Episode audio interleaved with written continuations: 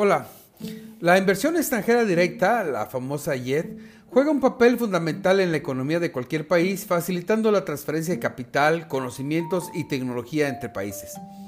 Entendemos como esta, la IED, a la inversión de capital realizado por una entidad extranjera en una empresa o activo ubicado en otro país, con el propósito de establecer una relación duradera y obtener un cierto grado de control o influencia en la gestión de la empresa receptora.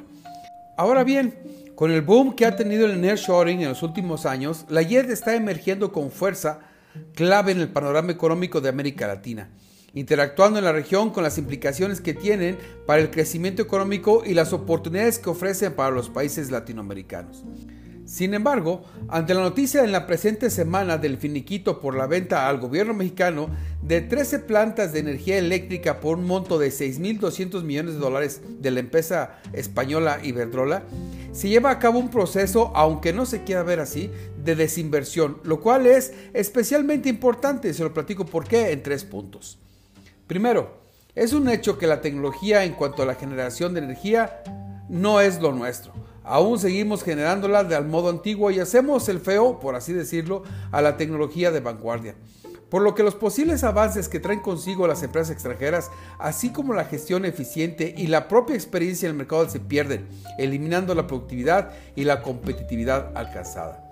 Segundo, la inversión extranjera en el país sufre por la incertidumbre de sus inversiones y no por un mercado colapsado o poco dinámico, sino por el riesgo de que sea el propio gobierno quien propicie su propia salida, por lo que el poco estímulo a la inversión y al desarrollo dentro del país hace más caótica la vida de cualquier inversionista.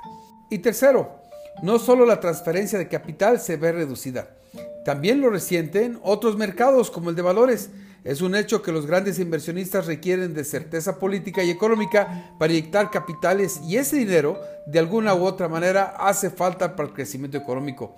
La situación es simple, con lo que generamos internamente no es suficiente. En fin, lo de Iberdrola es muy mal ejemplo. Eso no se puede ocultar. Las razones no las sabemos.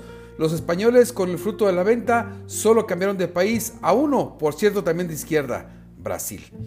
Lo invito a que me siga en redes, estoy en X como arroba oliver-arroyo, en Instagram me pueden encontrar como el arroyo. Lo invito a que escuche mi podcast Economía y Finanzas 3 puntos a través de Spotify y por supuesto que también lo invito a que lea mi colaboración en www.globalmedia.mx.